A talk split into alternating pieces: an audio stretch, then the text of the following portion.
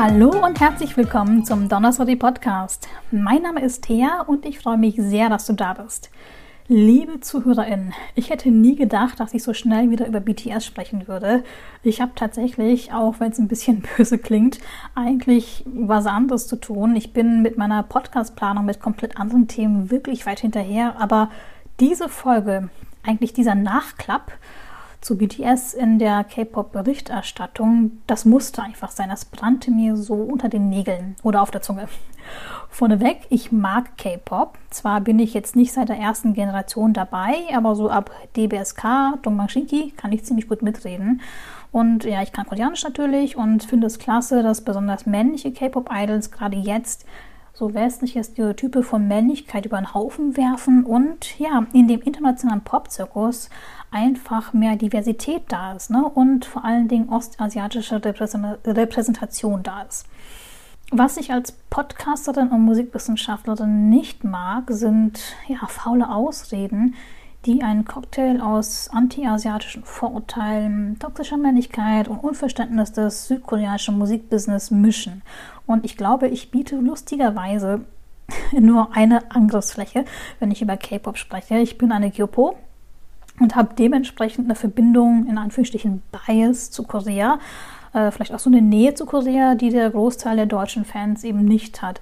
Aber wenn es sogar mir als Nicht-Army, wahrscheinlich werde ich aber irgendwann zur Army, wenn das hier so weitergeht, wenn es sogar mir auffällt, dass die Berichterstattung zum Thema K-Pop und aktuell insbesondere über BTS äh, sehr von Stereotypen und von Häme geprägt ist, dann muss es eigentlich auch anderen auffallen, oder?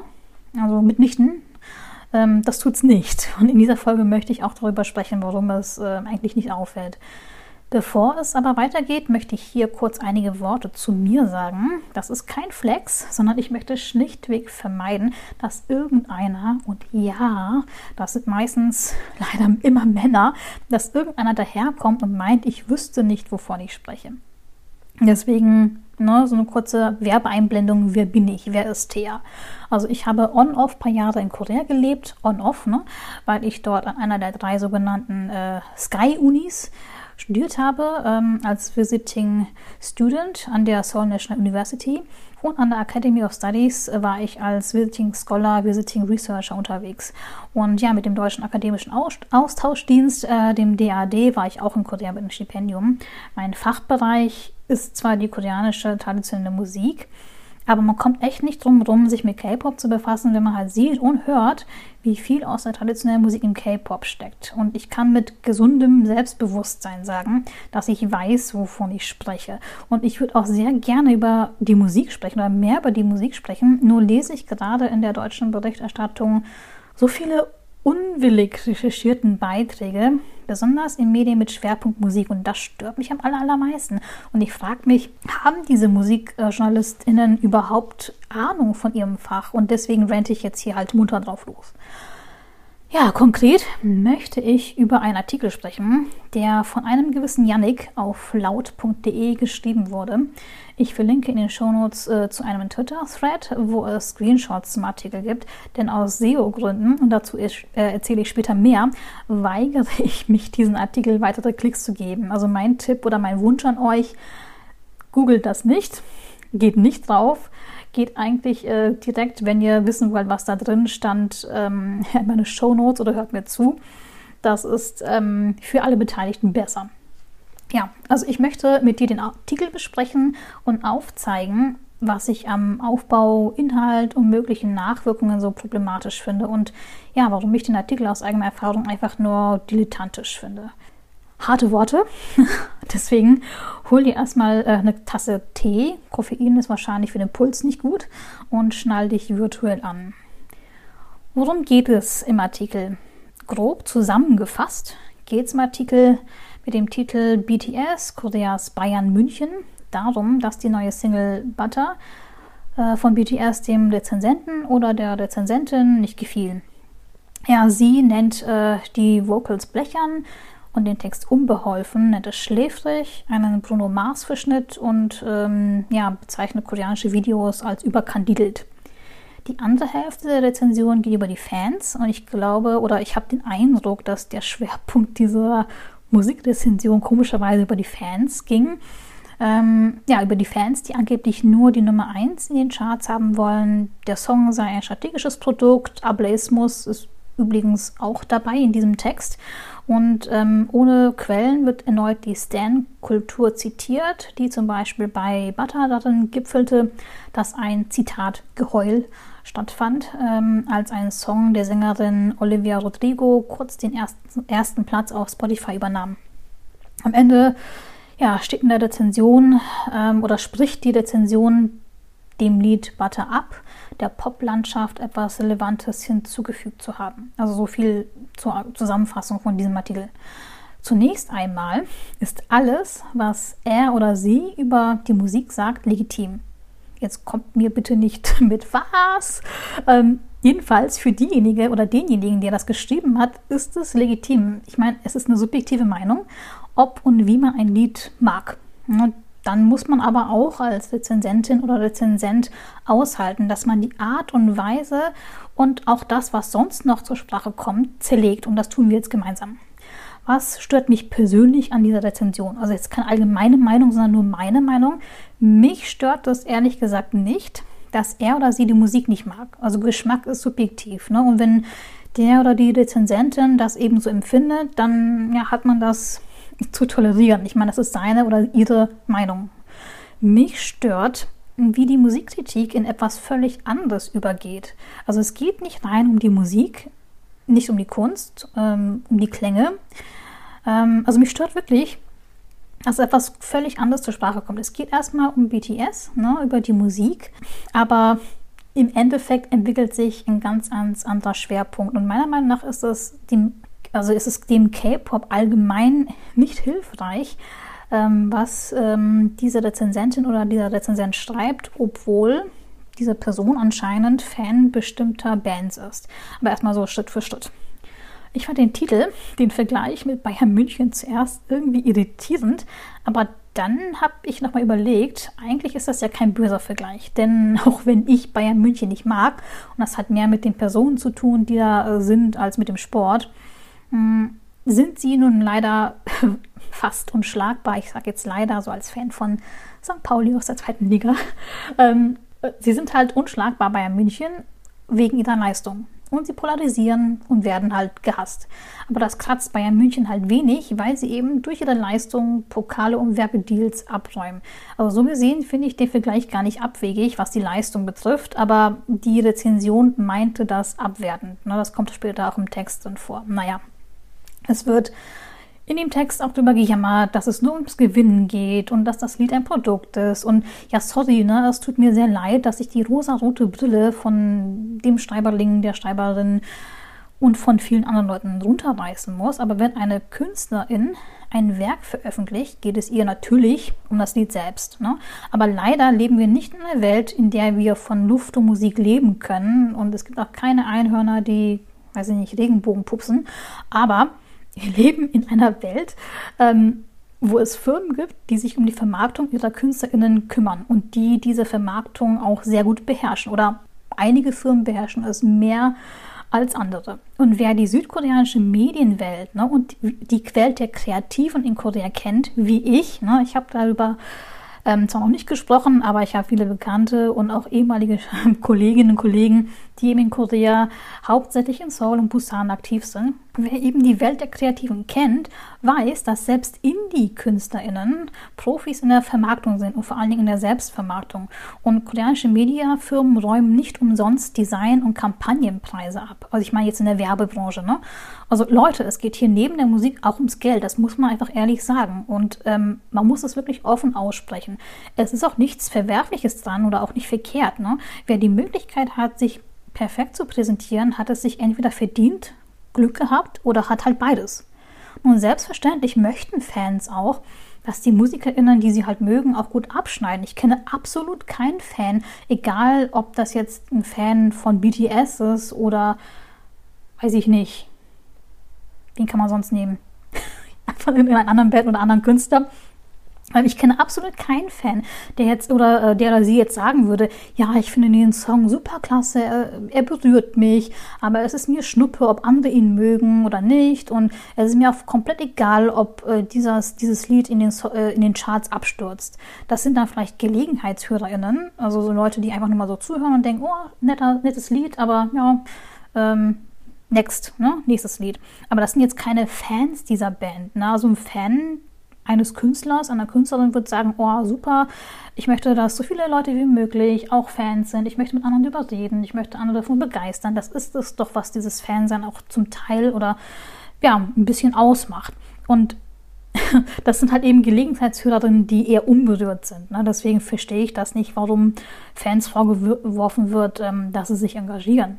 Und übrigens, ähm, das kommt in diesem Text auch vor, übrigens werden die Errungenschaften der Band BTS deswegen so oft aufgezählt, auch von koreanischen Medienoutlets und der koreanischen Regierung, was man übrigens als Rezensent oder Rezensentin wissen sollte oder wüsste, wenn man entweder Koreanisch kann oder sich übersetzte Quellen angeschaut hätte. Ähm, es wird halt so oft wiederholt, weil es eben keine Selbstverständlichkeit ist, dass eine ostasiatische, das ist eine koreanische Band, die aus Männern besteht, die nicht dem westlichen Macho-Man-Ideal entsprechen und die zum Teil noch äh, Sprachbarrieren haben, dass so eine Band die so eine Erfolgsstrecke aufweisen kann. Das gilt übrigens auch für andere Bands, ne? Eindruck, äh, Bands, die äh, K-Pop machen. Mir ist übrigens auch keine westliche Band beka bekannt, äh, die so einen guten Zuspruch von internationalen Industry Professionals bekommt und von Musikkolleginnen bekommt aber von westlichen Medien ja manchmal so belustigt angeguckt wird. Ne? Gerade deswegen, und auf Koreanisch gibt es da ziemlich gute Redewendungen, die ich hier nicht äh, aussprechen kann oder verwenden kann, weil ich nicht weiß, ob meine Eltern zuhören. Ähm, deswegen ist es Meinung nach so wichtig, mit harten Zahlen und Fakten zu zeigen, dass das eben keine Eintagsfliege ist, dass K-Pop ähm, ja, ernstzunehmend ist. Das gilt nicht nur für BTS, sondern natürlich auch für andere koreanische Bands. Ja, und ich verstehe auch nicht, wie äh, ja, die Autoren in der Rezension darauf kommen, dass es um Neid und Missgunst geht und dass die BTS Army sich irgendwie anscheinend nur um Hass dreht. Äh, also ich finde, er folgt anscheinend den falschen Leuten oder redet einfach nur alte Klischees herbei. Da spreche ich aus eigener Erfahrung. Hört euch einfach mal die drei vorherigen BTS Army Folgen an. Eigenwerbung. Ähm, es gibt übrigens auch zwei tolle K-Pop-Podcasts, deutschsprachige, die auch zum großen Teil BTS behandeln und richtig viele Insights geben und sehr sachlich drangehen und auch super viel Spaß machen zuzuhören. Solified und ähm, K-Pop Paden. Und wenn man skrupellos gewesen wäre als Journalist, könnte man sich einfach Folgen von diesen Podcasts anhören und sich Wissen aneignen. Wenn man nicht skrupellos ist und einfach nur ernsthaftes Interesse am Thema hat, kann man einfach nur mit den Leuten reden. Ne? Kann man Leute in Deutschland finden, die lange Entfernung dabei sind und auch Insights haben, die über das Stan-Dasein hinausgehen. Dieses Stan-Dasein sind halt die, die am lautesten schreien. Ne? Die werden dann halt gesehen, aber ähm, der harte Kern von Fans ist halt so nicht. Ne? Ist so, das geht ja eigentlich auch gar nicht. Dann würde doch jedes Fandom zusammenbrechen, wenn es sich tagtäglich um Hass dreht. Ne? Also ich weiß nicht, ähm, ich will jetzt keine äh, Brücke zur Politik schlagen, aber das ist dann halt so. Ich meine, nur Hass oder nur Häme, nur, ähm, ja, nur Rumspam, das funktioniert nicht. Ne? Und das ist auch nicht nachhaltig. Und weil es diese Band namens BTS schon ein paar Jährchen gibt, ne, kann man sich sicher sein, dass der harte Kern der Fans anders gestrickt ist als dieses, in Anführungsstrichen, Stand-Dasein. Und wie informationslos der die Schreiberin halt war, sieht man im Fakt, dass er schreibt oder dass sie schreibt, die Fans würden sich in Massen organisieren, um den Song in die Charts zu pushen, aber in Anführungsstrichen rumheulen, wenn eine andere Künstlerin kurz den ersten Platz übernimmt. Also die Tatsache, dass anscheinend die Fans der Künstlerin andere Fandoms überwiegend von westlichen KünstlerInnen, aber auch Antis, angeschrieben haben und dass diese Fans von dieser Künstlerin dann die anderen Fandoms gebeten haben, den Song der Künstlerin zu streamen, um BTS vom Chart-Thron zu stoßen, das verschweigt er oder sie in dem Text.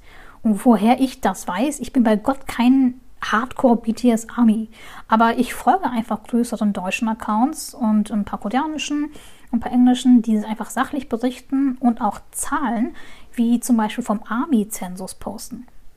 Und warum folge ich den Accounts? Weil ich A, als Musikwissenschaftlerin wirklich so ein wissenschaftliches Interesse dran habe, weil ich mich da so ein bisschen informieren will und vor allen Dingen, weil BTS so ja, die größte koreanische Band auf dem Planeten ist und überhaupt die größte Band auf dem Planeten derzeit.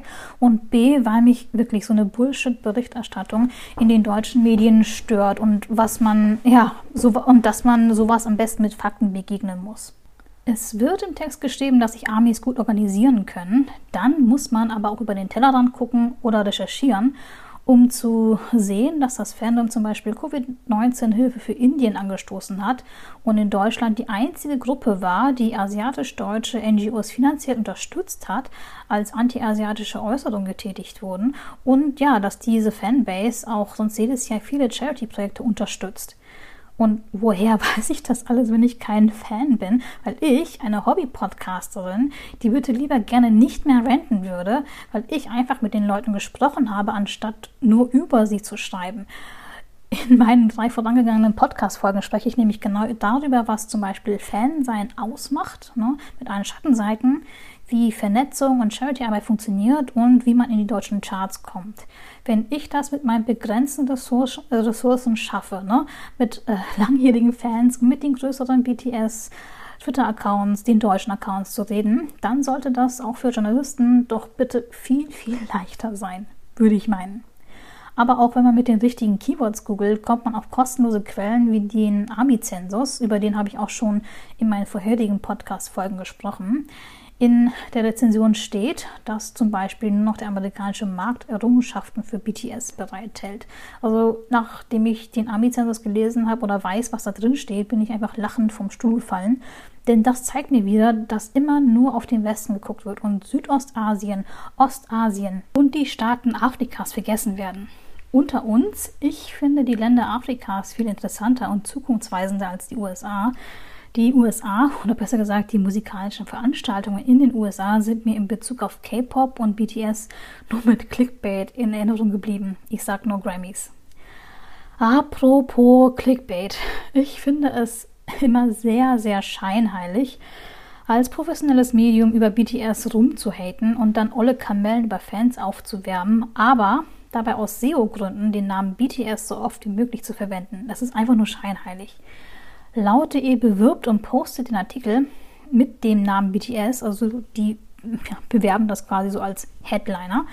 Ähm, der Link auf laut.de führt aber zuerst zu so einer Landingpage oder zu so einer Indexseite, wo ja ausführlich über BTS gesprochen wird. Zwei Drittel des Textes auf der Seite sind über BTS, aber am Ende werden acht weitere Texte verlinkt, die gar nichts mit BTS zu tun haben. Also da sind, da sind neun Links und einer davon ist über BTS.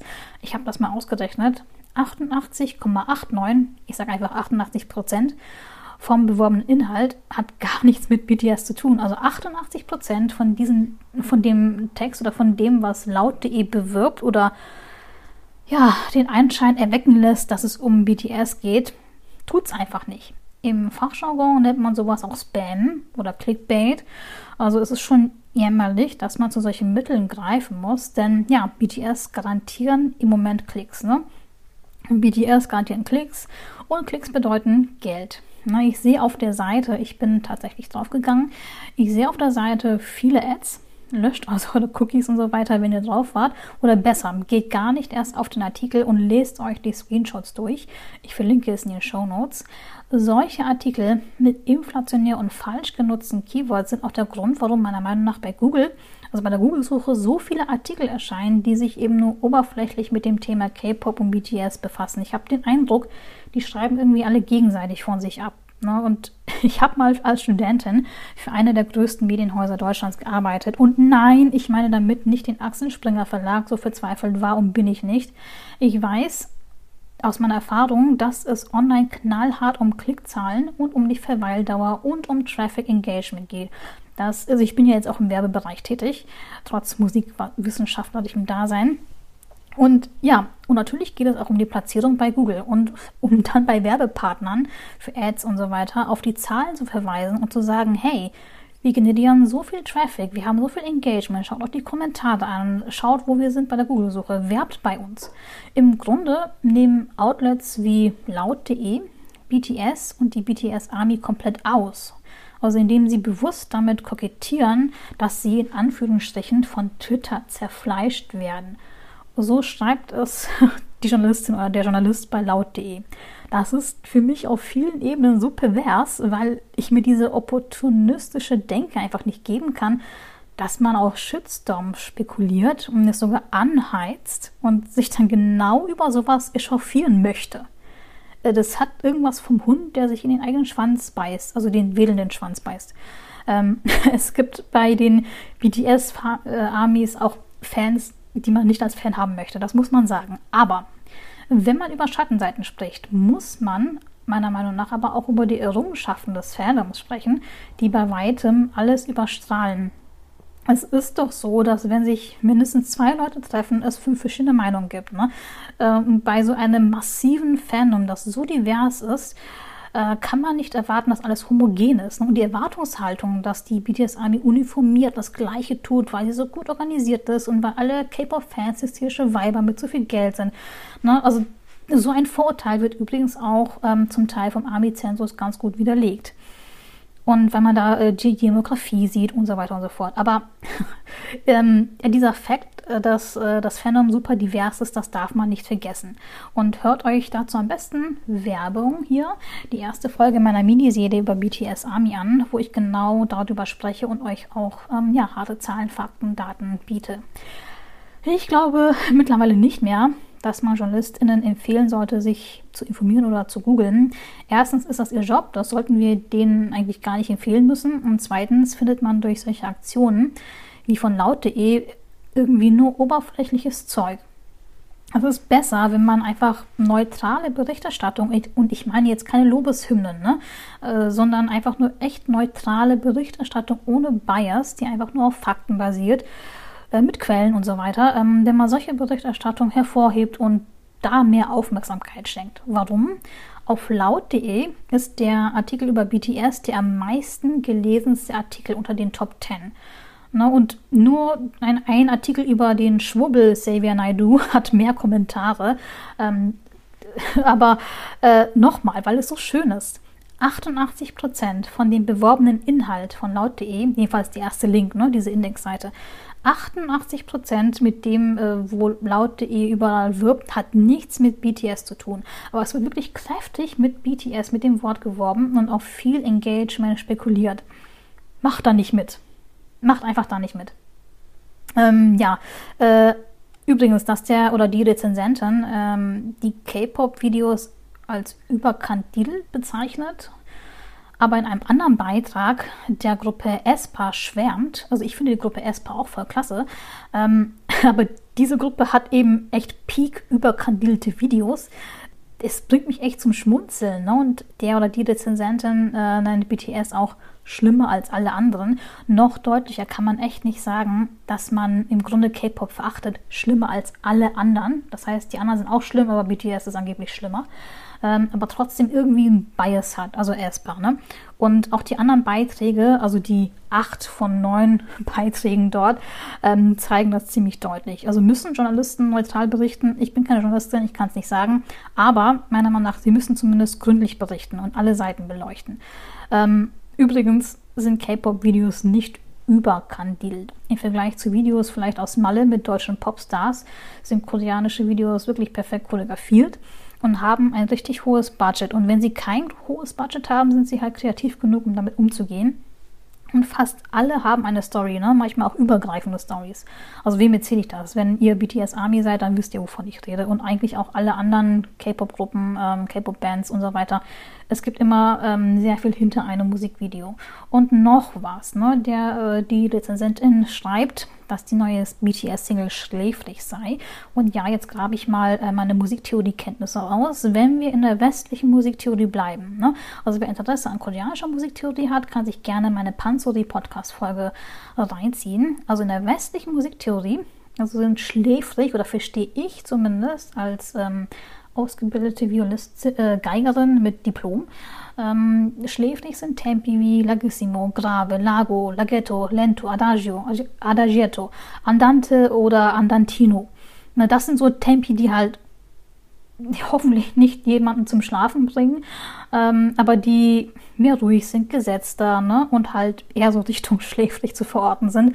Der Song Butter, ich habe jetzt extra mein Metronom nochmal ausgepackt, ist eher im Bereich in dem äh, Tempo Moderator angesiedelt. Das ist jetzt nichts was jetzt super so upbeat ist, ne, aber es ist auf keinen Fall schläfrig. Insbesondere im Remix nicht in diesem Hotter Remix, weil es da auch noch zusätzliche Beats gibt. Und es ist wirklich definitiv nicht schläflich oder ruhig.